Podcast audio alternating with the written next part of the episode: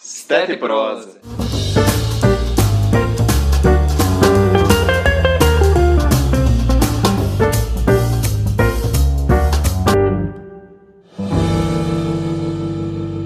Fala galera, estamos aqui com o Felipe Ribeiro, convidado especial hoje aqui que a gente veio trazer para vocês. Eu vou deixar ele se apresentar. Fala Gabriel, fala Matheus, prazer estar aqui com vocês. Meu nome é Felipe Ribeiro, eu sou sócio da Prost Saúde, uma empresa criada para facilitar os recebimentos dos médicos.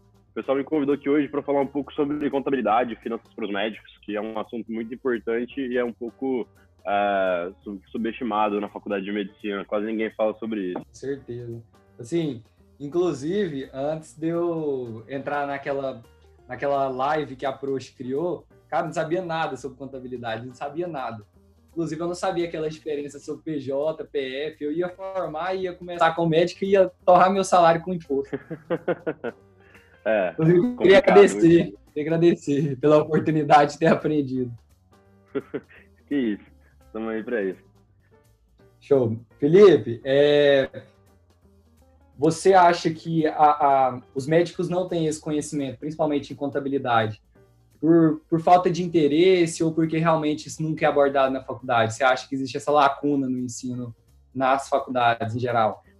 Cara, eu acho que é um pouco dos dois, para ser bem sincero, porque o médico, geralmente, ele é um cara que gosta mais de humanos, um cara que é mais humano mesmo, um cara que não gosta tanto de, de finanças, é um cara que se preocupa mais com as pessoas, com a doença, etc. Então, acaba selecionando um pessoal que já não liga tanto para isso. Outro motivo também que eu vejo, e que eu acredito estar certo, é que o pessoal entra na faculdade de medicina achando que o médico ganha muito dinheiro. De fato, comparado com o resto da população, realmente ganha, só que eles acabam subestimando outros pontos, que é um profissional, porque o médico é um profissional liberal, então ele não tem aposentadoria, ele não tem décimo terceiro, ele não tem férias, então o cara ele acaba se perdendo um pouco, confundindo isso como se fosse um emprego CLT, e a maioria das vezes não é. é e também tem a culpa da faculdade, a faculdade deveria estimular isso, sabendo desse problema, a faculdade deveria colocar bons professores, empresários que já se deram bem, para falar lá, só que isso é quase uma utopia, não, acontece em nenhum lugar infelizmente. Show demais. É, isso é um problema muito grande mesmo. Inclusive, eu, eu sou um cara que curto muito ir atrás dessas áreas mais de exatas, sabe? De correr atrás um pouco mais sobre é, investimento, alguma coisa, e algumas coisas assim. E eu, assim, nunca tinha ouvido falar sobre essa diferença de contabilidade para o médico em si, essa diferença de pessoa física e jurídica. Inclusive, eu queria que você explicasse isso um pouco melhor, assim, para a galera. Perfeito. Bom, pessoa física, você recebe sem ter uma empresa. Funciona da seguinte forma: você pode ter pessoa física e receber como CLT, que é o emprego normal que a população brasileira está acostumada, tem todos os direitos providos pela, pela própria empresa. Uh, só que qual que é o problema de receber como CLT? Ah, o problema de receber como CLT é que o empregador ele paga quase 80% a mais do que ele está te pagando. Então, se você recebe 10 mil reais, o cara está gastando com você 18 mil. E o médico como profissional, que é igual a gente falou, que ele ganha muito dinheiro. Então, a empresa não quer contratar o cara como CLT. Então, eles obrigam que o profissional liberal, que é o médico, abra uma pessoa jurídica para receber o dinheiro dele. E aí, os encargos que a empresa tem que pagar são muito menores. É basicamente essa a diferença. Tem outra, diferença, tem outra forma de ver como pessoa física também, que é a menos comum, mas existe. Chama RPA, Recibo de Profissional Autônomo. Uh, que é basicamente o cara é uma pessoa física, ele não tem uma pessoa jurídica e o cara não quer abrir uma pessoa jurídica. Então ele recebe como pessoa física também, só que não é CLT. Uh, ah, o problema disso é que ele paga imposto pra caramba e o contratante também paga um pouquinho de imposto a mais. Tem basicamente essas três formas: RPA, CLT e pessoa jurídica mesmo, abrindo uma empresa. E, e perfeito. E, e, Felipe, se fosse para você falar assim as vantagens e, e, direcionar um pouco, o que, que você acha que o médico deve, deve trabalhar? Ele deve trabalhar como pessoa física, como pessoa jurídica? Quais que são as vantagens de cada um? O que, que você tem a falar é, sobre isso? Perfeito. Geralmente vale muito a pena o cara abrir uma pessoa jurídica. Quase todos os médicos no Brasil hoje em dia que não são contratados CLT são pessoas jurídicas. Qual que é a exceção disso aí que não, talvez não valeria a pena? Talvez não valeria a pena para um cara que é residente, que dá pouquinho plantão. Por quê? Porque ele vai ter custos fixos para abrir uma empresa, que seria de contador, ele teria que pagar um CREMESP, que é R$ 1.500 por ano, ele teria que pagar taxa na junta comercial. Tudo isso são custos fixos que, se você comparar com o salário dele, que é baixo, não vai valer tanto assim a pena. Inclusive, é por isso que a Approach surgiu, né? A gente viu que tinha essa dificuldade para esses médicos residentes e a gente consegue colocar ele dentro de uma pessoa jurídica sem ele ter que arcar com esses custos fixos. A gente cobra só um percentual pequeno do faturamento dele. Ele não precisa abrir uma empresa, a gente consegue fazer tudo isso para ele de forma muito mais rápida. Show demais. É, e para quem, quem contrata o médico, é, eles preferem contratar como pessoa jurídica, pessoa física, e quais que são as principais vantagens em relação, igual, é, naquela reunião da Approach, vocês haviam falado que é mais fácil para quem contrata, porque ele tem mais controle, como que funciona isso? Perfeito. Quem está contratando, com certeza, prefere contratar como pessoa jurídica porque o cara ele vai pagar o dinheiro que está acordado com o cara. Então, se ele está pagando 100 reais por hora de telemedicina, ele vai gastar 100 reais por hora de telemedicina. Se ele vai contratar uma pessoa física, ele tem que pagar um negócio chamado INSS patronal. Então, ele gasta quase 20% a mais do que ele está pagando. Então, se o cara está pagando 100 reais por hora, ele está gastando 120. É basicamente isso. Então, o empregador, com certeza, prefere contratar uma pessoa jurídica. É, show demais. E, Felipe, se fosse para você dar três dicas para alguém que ainda não formou, principalmente na área de contabilidade, qual, quais são os três passos que você acha que essa pessoa deve fazer, deve percorrer? Tá. Primeiro tem que ter um interesse, né? Eu acho que a pessoa deve começar se interessando por isso, começar a buscar mais sobre investimentos, etc.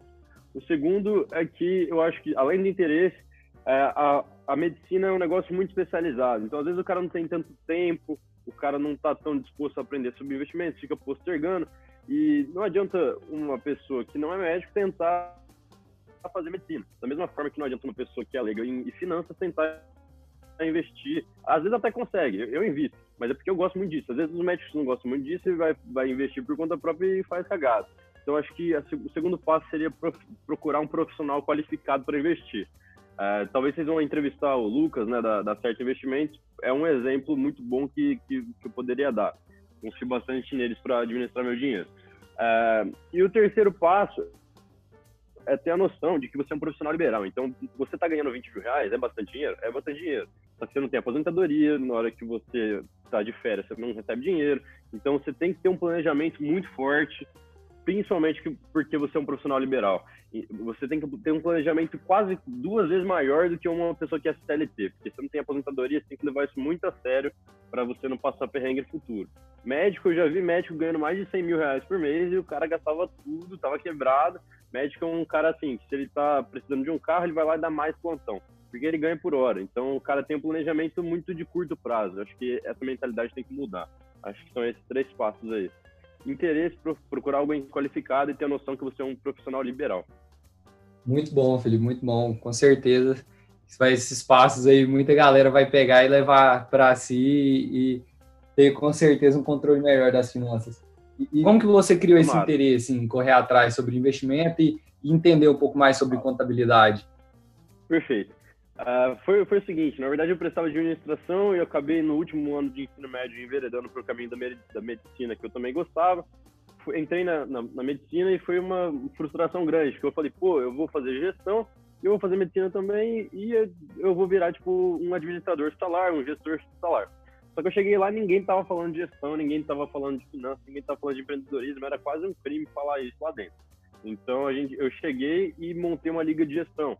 É, aí foi outra frustração. Foi muito legal, porque eu consegui trazer palestrantes muito bons, renomados por aí, é, tipo Claudio Wattenberg, etc. Só que pouca gente tinha interesse nisso. Então, foi, foi, mais ou menos por aí. Eu sempre gostei muito de gestão, sempre quis abrir empresa, nunca quis atuar mesmo como médico ambulatorial, fazer cirurgia, nem nada disso. Eu sempre já quis seguir no caminho de gestão.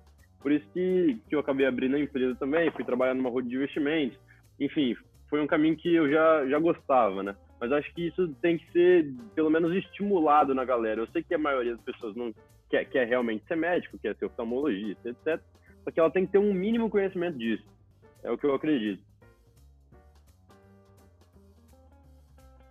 Pô, massa demais. Isso aí é, realmente é um conhecimento que a gente não consegue encontrar nas faculdades, né? Infelizmente assim, na minha opinião, eu acho que é muito por conta que nossos professores, eles né, já são mais de idade, então o jeito deles de tocar a medicina, de tocar a vida é totalmente diferente do que a, a nova medicina propõe. Com certeza. E assim, garanto que quem está é, escutando aqui a gente hoje é, vai gostar bastante de, de pesquisar sobre e abrir um pouco mais a cabeça, né, que a medicina não é como era antes e tem muita coisa nova para aprender né, dentro desse meio. Com certeza. Eu acho que esse ponto que você tocou é bem importante. O pessoal deve ficar esperto, porque é quase um crime que eu vou falar aqui agora, mas a medicina está decaindo em, na questão financeira. Não é mais igual era antigamente e vai piorar, porque cada vez está formando mais médicos. Não vou nem falar da qualidade desses médicos, porque não é o ponto, mas está formando cada vez mais médicos. E quando você vai dar um plantão, você descobre que não importa se você fez medicina na USP ou se você fez medicina numa faculdade do Paraguai. Se você tiver um CRM, o pessoal simplesmente te coloca para dar o mesmo plantão. Você vai ganhar a mesma coisa se você for dar plantão. Então, é, é óbvio que vai acontecer. Tem cada vez mais médicos formando e é oferta e demanda. Quanto mais médico, mais barato o cara vai, vai pagar no seu plantão. É simples assim. Então, acho que o pessoal que quer, quer seguir nesse caminho acadêmico, é, aliás, é, de ambulatorial, fazer, fazer cirurgia, etc., tem que se especializar muito ou ser muito bom naquilo que faz. Acho que é o que eu faria e, tem, e o pessoal tem que ficar bastante esperto, porque não está mais, mais tão fácil igual era antigamente. É isso aí. Ô, pessoal, eu espero que vocês prestem bastante atenção nisso aí, porque está sendo um, um grande presente para vocês essas dicas aí. E com essa fala aí a gente despede, né? Finalizando esse podcast que, assim, eu particularmente adorei, eu que sou leigo no assunto. Então, agregou bastante e eu garanto que pro pessoal também vai agregar. Muito obrigado, Felipe. Obrigado, Matheus. Obrigado, Gabriel. Até mais. Obrigado pelo convite. Foi bem legal conversar com vocês. Valeu demais pela participação. Obrigado, Gabriel. Com certeza a gente vai fazer outra ainda claro, junto pode me aí. chamar, quando vocês quiserem. Estamos de porta aberta aqui, quando quiser. Tamo junto, pessoal. Obrigado, viu? Abraço, até um mais. abraço.